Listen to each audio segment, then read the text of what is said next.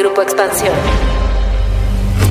Las mujeres regresaron y volvieron a tomar las calles. Y no, no fue una protesta violenta como la presidencia y el gobierno de la Ciudad de México advirtieron un día antes. Más de 75 mil mujeres en la capital cantaron, bailaron y gritaron consignas luego de dos años de no estar reunidas por la pandemia de COVID-19. La unión de sus voces mostró que la principal exigencia sigue siendo vigente frenar la violencia que le arranca la vida a 10 mujeres al día en el país, condenar el acoso y el machismo y reclamar derechos y reconocimientos para distintos grupos de mujeres. Pero, ¿cómo se vivió esta marcha? ¿Cómo leer el discurso y posturas políticas sobre esta? ¿Hacia dónde caminará el feminismo de cara al 2024? De esto vamos a platicar hoy en Política y otros datos. Política. Política. Y otros datos. Un podcast de Grupo Expansión. Política y otros datos. Buen jueves, bienvenidos a Política y otros datos. Soy Mariela Ibarra, editora política de Expansión. Hoy es 10 de marzo del 2022. Muchas gracias por estar aquí con nosotros y escucharnos. Viri Ríos y Carlos Bravo Regidor, ¿cómo les va? ¿Qué tal, Mariel? Un gusto. No se olviden quienes nos están escuchando de darle like y de compartir nuestro podcast en Apple. Hola, ¿cómo están? Feliz jueves de política y otros datos en la semana de la marcha feminista. Así es, Carlos. Estamos grabando este podcast un día después, justamente de las marchas, de este color morado que inundó de verdad literal varias plazas, varias calles del país y por supuesto la Ciudad de México, en donde vimos, de acuerdo a las cifras oficiales, más de 75 mil mujeres en la marcha que salió de dos puntos hacia el zócalo de la ciudad. Pero yo no estuve en la marcha, al ratito les vamos a platicar porque hemos estado teniendo paralelamente a esto el Expansión Women Economic Forum, que los invito a escuchar y a seguir en la vertical de mujeres de expansión. Pero Viri Ríos sí estuvo ahí. Viri Ríos sí estuvo en la marcha y queremos comenzar este podcast con una crónica de Viri, que nos platique cómo vivió la marcha, qué sintió, cómo fue estar ahí después de dos años de aquella marcha histórica, que esta también lo será. Viri, ¿cómo lo ves tú? ¿Lo será también esta? Me la pones muy fácil porque, como saben, yo asisto siempre a todas las marchas y una de mis marchas favoritas es la marcha feminista. Así que, pues desde muy temprano estuve viendo cómo se planteaba, cómo se hacían los distintos bloques, las distintas movilizaciones. En general creo que fue una marcha, como siempre, como cada año, muy conmovedora. Mareas de mujeres, sobre todo jóvenes, pero en realidad también de todas las edades. Estuve, por ejemplo, un tiempo en la salida del metro Insurgentes y era una cantidad de mujeres saliendo del metro, todas vestidas de verde y morado, todas maquilladas en estos colores. Bueno, realmente una marcha muy colorida. Muchas de las mujeres traían flores, muchísimas consignas también, yo diría que varias de ellas en pro de los derechos reproductivos, pero varias de ellas también en contra de la violencia de género y, y muchas de ellas yo diría la gran mayoría, en contra de los estereotipos eh, pues, de género, en contra de los estereotipos del patriarcado. Muchas mujeres que las artistas decían, no, no somos sus musas, eh, las maestras decían, nosotras somos las maestras eh, cuyas alumnas ningún hombre va a tocar, muchas madres que traían también consignas similares, nosotras somos las madres cuyas hijas los hombres no van a tocar, hablando obviamente de, pues de violencia de género y de acoso sexual. Eh, tuve la oportunidad en esta ocasión de marchar con un grupo de columnistas y fue muy bonito. Nos reunimos todas las columnistas de Opinión 51, que es esta plataforma en donde escriben varias mujeres. Eh, y pues juntas nos pusimos nuestras playeras moradas y empezamos a caminar ¿no? en, este, en esta marea de gente. Eh, yo destacaría dos grandes cosas que me conmovieron muchísimo. Bueno, podría destacar miles, pero yo diría dos grandes. Una es eh, eh, en términos de la violencia, el bloque negro, ¿no? El bloque negro llega desde temprano, se posiciona en el zócalo desde muy, muy, muy temprano y a las 12 del día, alrededor de las 12 del día, empiezan a patear eh, pues estas rejas que se habían puesto en Palacio Nacional. ocasionalmente avientan como bombas de humo y demás hacia adentro de las rejas. y este, este fenómeno, digamos, de patear las, las paredes, continúa pues más o menos hasta que yo dejo la marcha, que es como a las ocho y media de la noche. O sea, realmente es una cuestión sistémica. En algunos momentos se llega a prender fuego. Eh, en algunos momentos eh, sí parece que las autoridades responden con, no diría gas lacrimógeno, pero sí probablemente con gas pimienta. De hecho, a mí también me llegaron a picar los ojos de estar ahí, de estar viendo lo que sucedía. Pero en general una marcha, pues sí con pintas y con algunos destrozos eh, en la Avenida Juárez, pero no, no pasó de ahí. Segundo, creo que también parte muy importante es la cantidad de gente. Yo he asistido a muchas marchas feministas. Yo no creo que ninguna había visto tanta gente. Era una cosa verdaderamente impresionante. ¿Tú sí crees que fue más, más gente que la del 2020, Vi? Yo, yo sí creo que fue más gente que la del 2020. O sea, definitivamente. Y además creo que fue gente más diversa. Creo que anteriormente estas marchas iba como mucho un comitivo específico de mujeres feministas, ¿no? Pero esto se ha popularizado a un nivel que yo no había vivido con anterioridad. Qué bonito, qué conmovedor que sigan las mujeres luchando. Pues qué envidia me das, Viri. De verdad qué envidia, porque yo no pude estar en la marcha y de verdad yo tenía muchas ganas de participar, pero bueno, estuvimos también en otro espacio que también es, es muy válido. Les platicaba yo en este expansión Women Economic Forum, llena de mujeres, un foro de verdad más de 900 speakers. O sea, está increíble. Y ahí también, pues reflexionando sobre lo que es ser mujer en estos días, en todos los ámbitos, desde el educativo, en las políticas públicas, en lo electoral, en todo. Cómo las empresas están haciendo cosas, que es lo que hace falta, ¿no? Para también empujar más. Es decir, un abanico de voces y un abanico de experiencias de mujeres que están haciendo emprendedoras. La verdad es que muy rico que te llena de muchas experiencias y lo van a poder seguir a partir de la próxima semana en todos estos foros en la vertical de expansión mujeres. Pero sí se extrañó. De hecho, muchas de las mujeres que estábamos ahí llevaban los pañuelos morados, los pañuelos verdes, los tenis verdes, los tenis morados, ya sabes, algún tipo de accesorio y todos decían, quisiéramos estar en la marcha, pero también desde aquí se hacen cosas para las mujeres. También desde aquí se lucha porque se tomen posiciones importantes en las empresas porque nos volteen a ver esto que hablábamos en el podcast pasado, Viri, y el cual recomiendo, esta brecha salarial que todavía tenemos en México, ¿no? El tema de los cuidados, lo que se tiene que poner ya en ley, ¿no? Y bueno, pues tantos temas más. Y así viví este 8 de marzo llena de mujeres en otro ámbito, pero sí extrañando y sí queriendo ver y estar y ser parte de esta marcha y por eso te digo que me das mucha envidia, Viri. El próximo año ya estaremos. Voy a marchar contigo, Viri, de una vez. de una vez hacemos este compromiso.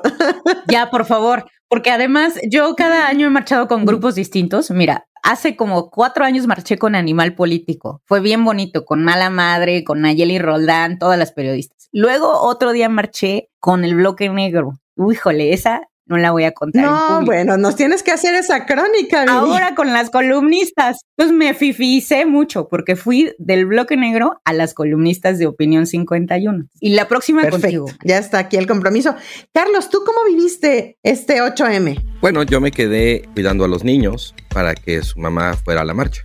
Y bueno, pues digamos, no te puedo hacer una crónica así de los pormenores domésticos porque no tiene ningún interés, pero sí, bueno, obviamente monitoreando por WhatsApp y en redes, pues cómo iban, qué estaba pasando, ¿no? Y sí te puedo decir, pues primero sí empezó como con una preocupación, creo que hubo en la víspera como un mensaje muy desafortunado de las autoridades, ¿no? Diciendo que esto se, se iba a poner violento, que tenían detectados grupos, ¿no? Entonces eso sí, creo como que metió un calambre, como que sí inyectó cierto temor pero que se vio, digamos, relativamente disipado pronto, como con esta, las consignas, las imágenes, ¿no? Que mostraban pues más bien una marcha predominantemente pacífica, una marcha que se veía realmente muy nutrida, como estaba diciendo Viri. Para mí sí fue una extraordinaria demostración de fuerza y no solamente en términos como de lo que normalmente en estas cosas llamamos el músculo, ¿no? La capacidad de convocatoria, los números, la intensidad, ¿no? También me sorprende mucho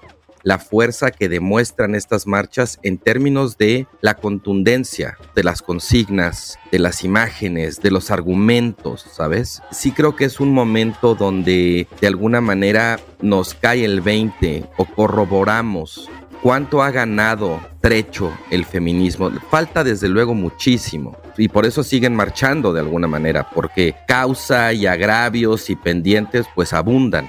Pero creo que también es un momento en donde se puede ver, y me importa mucho esto que decía Viri, cómo se van sumando nuevos grupos de mujeres. No son las de siempre, cada vez son más y más diversas y eso sin duda alguna me parece un gran triunfo, ¿no? Cuánto terreno se ha ganado y también como qué irrebatibles son muchas de las consignas y los argumentos que ofrecen las mujeres en el contexto del 8M. Para mí eso te diría que fue digamos, mi experiencia desde fuera, obviamente, de la marcha, monitoreándolo, pero sí la impresión que pasó, digamos, un poco del miedo como por esta mala comunicación que tuvo, o bueno, a lo mejor era deliberada, ¿no? Pero esta mala expectativa de que las cosas se podían poner violentas, cómo pasó más bien como de alguna manera esta impresión de fortaleza del movimiento y de caer en la cuenta, ¿no? De que el 8M ya se convirtió en una fecha emblemática donde las mujeres salen a mostrar, pues eso, ¿no? Salen a mostrarse en números y en causa. Y bueno, quizás ahorita podamos entrar a hablar también de cuando un movimiento crece tanto, pues también es normal que de pronto empiecen a aflorar pues algunas diferencias, ¿no? Al interior del mismo. Sí, Carlos, afortunadamente ya no lo dirá Viri ahorita, pero desde lejos y a la distancia, lo que veíamos realmente eran muestras de júbilo, ¿no? Sororidad, las mujeres, ya lo decía Viri, ¿no? Color morado, color verde, cantando, saltando, gritando, sí, consignas, pero muy, muy, muy lejos de lo que se había pronosticado un día antes, como tú dices, ¿no? Esta marcha violentísima, donde había más de 15 grupos organizados que iban a llevar todo tipo de artefactos peligrosos para reventar la marcha y para hacer daño a la gente, ¿no? Evidentemente esto no ocurrió. Ya veremos si se equivocó el gobierno, porque también ya hay gente que habla de que todo estaba planeado para que se ocurriera. Ya el presidente Andrés Manuel López Obrador salió a felicitar a las mujeres por su actitud responsable durante la marcha, ¿no? Quiero pues felicitar a todas las mujeres que participaron en el movimiento y también hacer un reconocimiento a las encargadas de evitar la violencia. A mí sí me queda grabada dos imágenes vistas desde fotografías y es las mujeres entregando flores a las policías y la policía sumándose, un grupo de policías sumándose al contingente. Armado o no, me parece que es una, una buena imagen y que finalmente sirve para distender esto que teníamos hace unas marchas, que era el que nos cuestionábamos, bueno, ¿y las policías no son mujeres también?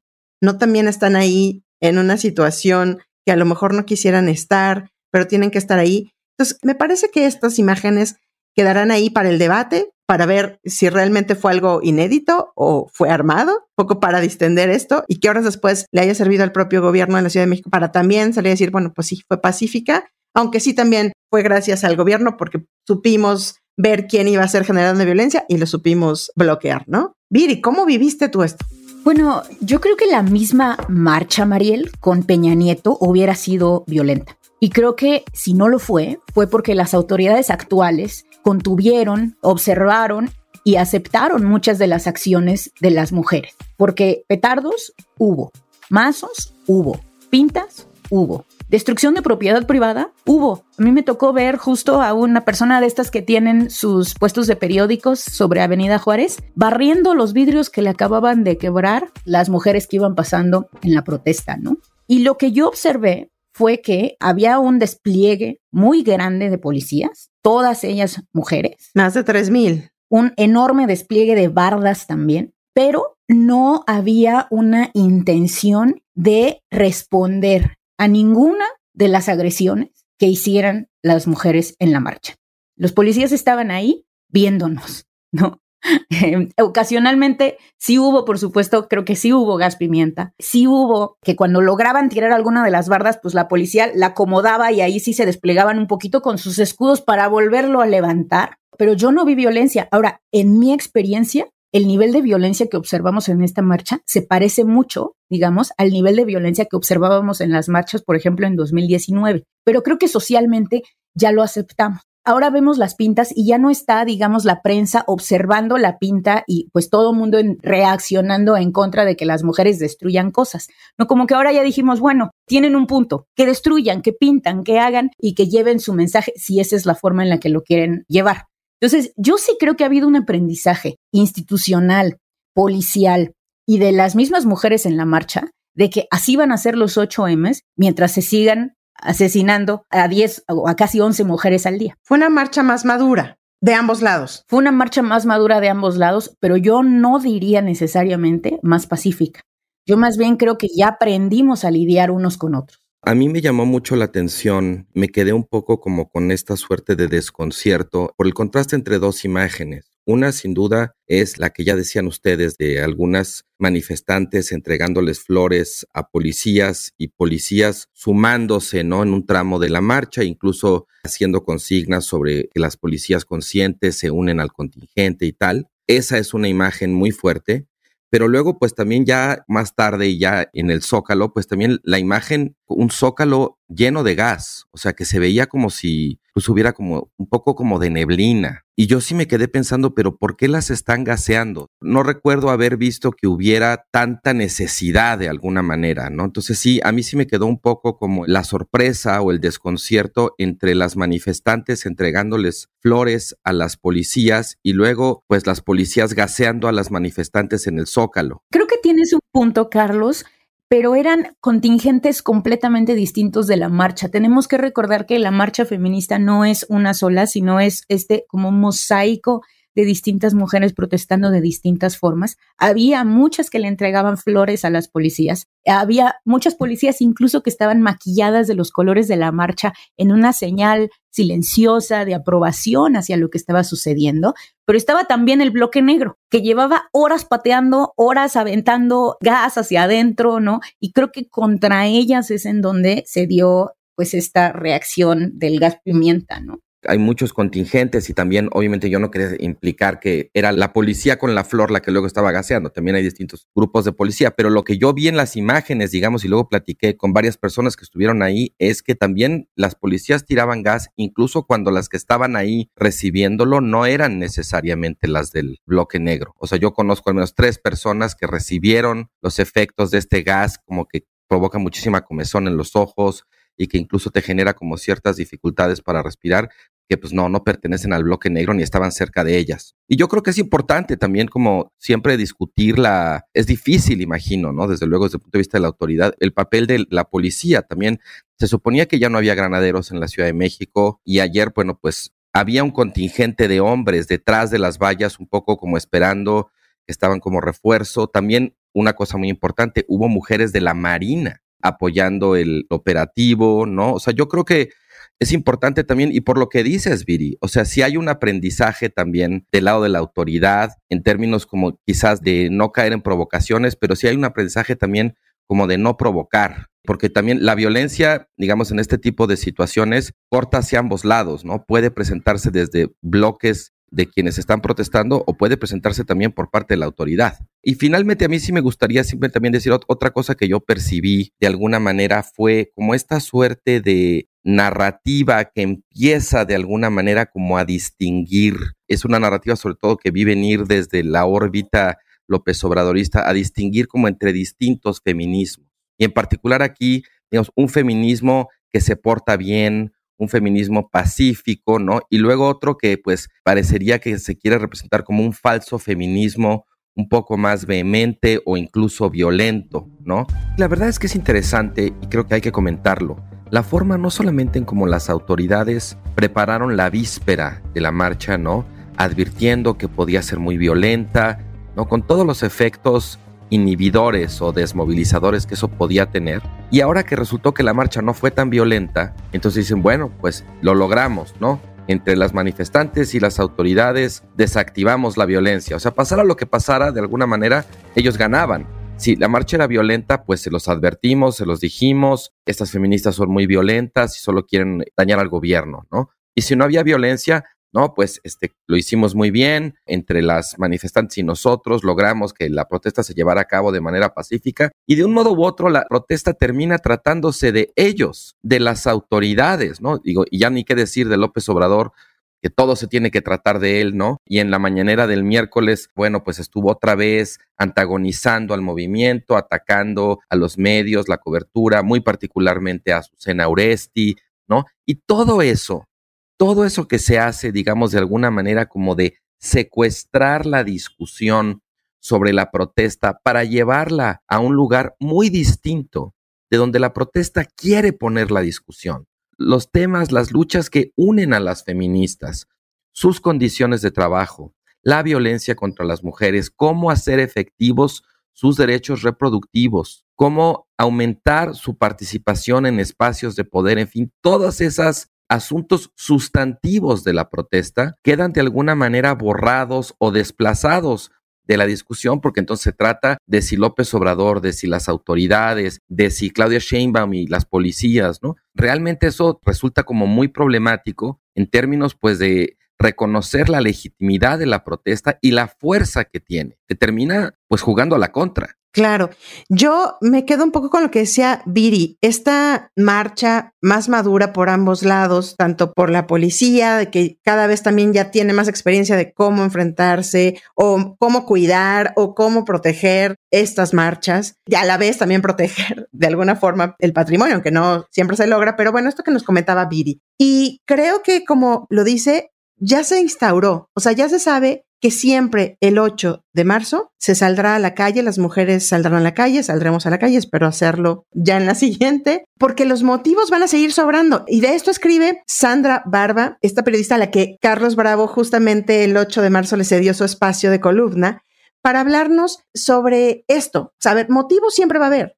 Desgraciadamente, y yo no quisiera que fuera así, pero a las mujeres nos van a seguir haciendo daño si no se cambian las políticas públicas, si no existe algo que ponga freno a esta violencia que estamos viviendo, porque evidentemente, como hablábamos en el podcast pasado, la violencia en vez de bajar ha subido en contra de nosotras. Lo otro es estas marchas hacia dónde irá este feminismo, porque como ya lo decía Carlos y lo toca Sandra en su columna es, al feminismo mexicano lo están tensando varios conflictos ya. Y así como hay temas que unen a las feministas, hay otros que las están dividiendo. Y ella habla de algunas cosas que pone sobre la mesa y es la reconcilia y la lucha contra la violencia, por los derechos reproductivos, por obtener mayor representación política y en otros espacios de poder, y las separa la gestación subrogada, las mujeres trans, el trabajo sexual y las divisiones de clase y raza. O sea, son cosas que ya hemos visto cómo también está evolucionando el feminismo en otros países, como esta discusión que a lo mejor apenas va a comenzar en México, en otros países ya tiene súper dividido el movimiento, ¿no? ¿Cómo vamos a ver esto? ¿Hacia dónde vamos a caminar, Viri Carlos? Bueno, 2024 va a ser un gran momento para observar al movimiento feminista y observar cómo se decanta ante una elección que probablemente va a ser morena contra el resto de los partidos. Y yo creo que todavía tendremos 2023 en el medio. Y, 2023 en medio como este proceso de decantación hacia, hacia la elección. Y, y, yo creo que es muy interesante ver hacia dónde va este movimiento. Hasta ahorita ha sido relativamente apartidista. Obviamente hay acusaciones, sobre todo de parte de Morena, de que están financiadas por el PAN, por la oposición, por los conservadores. Bueno, yo en mi experiencia y de lo que yo conozco de haber analizado el tema, sí hay, por supuesto, contingentes conservadores, pero no son la gran mayoría. Y a mí me, llama mucho la atención qué va a pasar, ¿no? ¿Cuál va a ser el pliego petitorio de este movimiento cuando evolucione hacia algo mucho más concreto? ¿Quiénes van a ser las líderes visibles de este movimiento si eventualmente se llega a tener algunas? van a votar o no en la elección del 2024. Hay un escenario en el cual las feministas incluso llaman a la abstención. Nadie nos representa, no nos representa ni López Obrador ni su oposición. Y habrá que ver hacia dónde camina este movimiento. Sin duda, uno de los movimientos políticos más importantes de nuestro país actualmente. Yo creo que el 2024, y en particular la figura de Claudia Sheinbaum, se convierte de alguna manera como en un punto pues puede ser de conflicto o en un punto de unión para el feminismo, ¿no? Claudia Sheinbaum representa quizás la mujer con más posibilidades de convertirse en la primera presidenta que tenga México y eso desde luego que va a ejercer un atractivo muy fuerte para el movimiento feminista, ¿no? Tener una mujer presidente, romper ese famoso techo de cristal en la presidencia de la República. Pero por el otro lado, pues Claudia Sheinbaum también es la candidata preferida de un líder como López Obrador que la verdad ha sido bastante antagónico con la marcha feminista, con la protesta feminista, con el movimiento en general, ¿no? De alguna manera creo que la respuesta del presidente creó un dilema sobre si se puede o no ser López Obradorista y feminista al mismo tiempo. Y Claudia Sheinbaum, creo, está tratando de ofrecer una alternativa o una solución a ese dilema diciendo, sí, sí se puede, y yo encarno esa solución. Conozco feministas que dicen, no, pues sí, vamos con Claudia y desde dentro trataremos de influir y de empujar la agenda feminista para que no sea nada más como lo que se llama el token, ¿no? Que sea una mujer, pero realmente no tenga una agenda feminista, y otras feministas que dicen, pues que no, o sea, que, independientemente de que Claudia Sheinbaum sea mujer o no, lo que quieren es la agenda feminista en el poder. Pues ojalá estas divisiones o estas bifurcaciones del feminismo no lo debiliten, sino que lo fortalezcan, ¿no? Porque luego vemos justamente que por tanta división o por tanta bifurcación, pues movimientos terminan siendo bastante endebles. Pero aporto una imagen más del día de este 8M, pues justo a la imagen que tenemos de López Obrador siendo abrazado o siendo arropado por todas las mujeres de su gobierno, por secretarias de Estado, por legisladoras, por gobernadoras, alcaldesas, bueno, hasta la fiscal que es autónoma en la Ciudad de México está ahí en júbilo defendiendo y arropando al presidente Andrés Manuel López Obrador. Ojalá que a Claudia Sheinbaum realmente la asesoren bien, porque la verdad es que yo opino lo contrario. No creo que hayamos visto una empatía hacia el movimiento feminista y pues de varias eh, morenistas, ¿no? Como decíamos ya, pues que ha faltado justamente tener una opinión o tener como digamos una propuesta en escena mucho más fuerte, incluso la lucha que venían teniendo muchas de ellas desde años atrás, ¿no? Pero bueno, vamos a ver justamente cómo cruza, como dices tú, en los próximos años esto y si el movimiento feminista se vuelve un aliado o se vuelve una piedra en el zapato para la candidata o posible candidata de Morena a la presidencia, ¿no? Pues muchas gracias por acompañarnos y llegar al final de este episodio. No olviden activar el botón de seguir, activar la campanita y puntuar con estrellas en Spotify. Si este episodio les gustó, nos escuchamos el próximo jueves a partir de las 6 de la mañana en la plataforma de su preferencia. Déjenos sus comentarios y críticas en arroba expansión política, arroba Carlos Bravo Reg, arroba Virillón Bajo Ríos y arroba Barrae. Cuídense mucho, nos escuchamos en el próximo episodio. Bye bye. Política y otros datos. Un podcast de Grupo Expansión. Hey guys, it is Ryan. I'm not sure if you know this about me, but I'm a bit of a fun fanatic when I can. I like to work, but I like fun too. It's a thing. And now the truth is out there. I can tell you about my favorite place to have fun Chumba Casino. They have hundreds of social casino style games to choose from, with new games released each week. You can play for free anytime, anywhere. And each day brings a new chance to collect daily bonuses. So join me in the fun. Sign up now at chumbacasino.com. No purchase necessary. VGW Group. Void were prohibited by law. See terms and conditions. 18 plus. Protect your dream home with American Family Insurance. And you can weather any storm. You'll also save up to 25% by bundling home, auto, and life. American Family Insurance. Get a quote. Find an agent at amfam.com. Products not available in every state. Discounts may not apply to all coverages on an auto or home policy. Discounts do not apply to life insurance policies. Visit mfm.com to learn how discounts may apply to you. American Family Mutual Insurance Company SI and its operating companies American Family Life Insurance Company 6000 American Parkway, Madison, Wisconsin.